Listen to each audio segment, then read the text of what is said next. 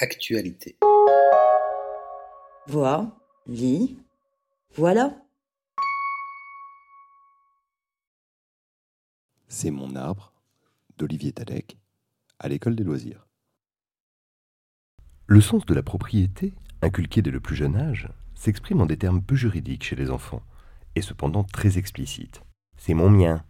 Observez le goût de l'assonance précocement manifesté. Pourtant, il réside dans le vocabulaire du droit une forme de magie presque Harry Potterienne. Écoutez plutôt. En fait de meubles, possession vos titres. Sublime, non? Recommençons, juste pour le plaisir. En fait de meubles, possession vos titres. Dans le cas qui nous occupe, celui de l'exécrable écureuil d'Olivier Talek, l'idée s'applique à merveille. Possessif et jaloux, le rongeur grimpeur revendique avec férocité la propriété 1 de son arbre, 2 des fruits qu'il produit. À ce titre donc, la revendication de la propriété équivaut à l'acte de propriété. Ah, les subtilités du droit. Cependant, il faut encore le défendre, son bien. L'écureuil méfiant éprouve la méchante envie de chasser tout gêneur qui s'approcherait. Pas très partageur, le bestiau, alors que d'ordinaire on prête plus volontiers à la fourmi de n'être pas prêteuse. Le voici qui, pour mieux accaparer et défendre son arbre, décide de construire un portail, puis une palissade, et finalement un mur. Cédant aux facilités du syllogisme, le voici qui meugle. J'adore les arbres, j'aime cet arbre, il devient donc mon arbre. Ou comment le bien public se trouve aliéné.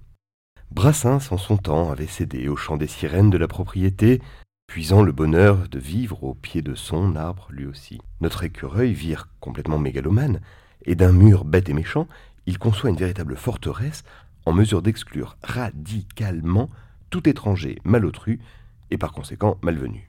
Résumons. Nous avons affaire ici à un teigneux roux qui dresse un mur hors norme pour mieux protéger son territoire des menaces extérieures. De toute évidence, le moindre rapprochement avec des faits ayant existé ou existant n'aurait rien de fortuit. Avec sa trogne de grognon mal luné, furieusement cocasse et vindicatif, l'ami écureuil finira bien attrapé. Et c'est tant mieux.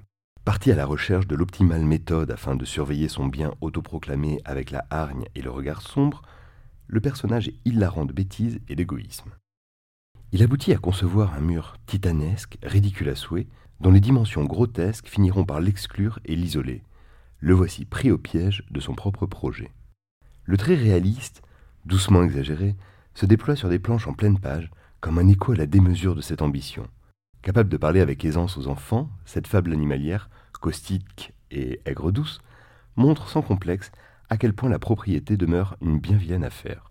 Riche, coloré, l'album ne s'éparpille pas en détail pour aller à l'essentiel de ce que l'illustration doit exposer. Fantasque, l'écureuil devient architecte de sa propre déconvenue, à l'image de la grenouille qui voulait-elle devenir plus grosse que le bœuf. Parce que nous entretenons tous cet illusoire désir de propriété, Mettre en exergue les mésaventures de l'écureuil prend tout son sens. D'ailleurs, les Québécois vous le diront tous, ces rongeurs sont une véritable plaie à nos pigeons semblables, ils sont teigneux, pleins de puces et de maladies. Et en plus, méchants. Définitivement, tout pour plaire. Comme toujours, le texte et les visuels sont à retrouver sur www.actualité.com. Merci de votre écoute et à bientôt.